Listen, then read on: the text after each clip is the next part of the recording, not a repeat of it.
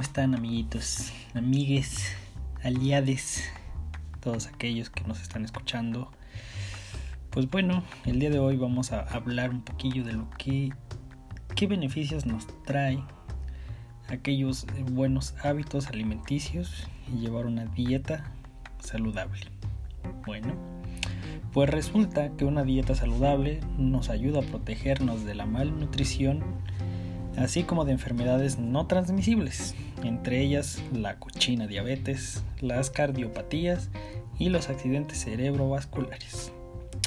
Bueno, eh, los hábitos alimentarios sanos comienzan desde los primeros años de vida. Es muy importante recordar que la lactancia materna favorece el crecimiento sano y mejora el desarrollo cognitivo además de que favorece el apego entre madre e hijo. Como ven, es interesante, ¿no?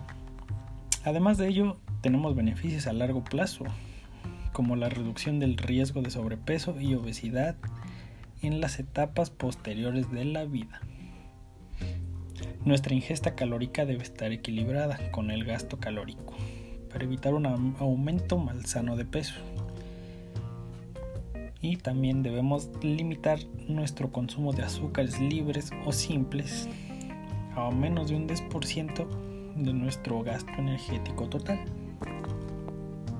Y bueno, para evitar enfermedades como la hipertensión y todo eso, debe mantener un consumo bajo de sal menor a 5 gramos diarios.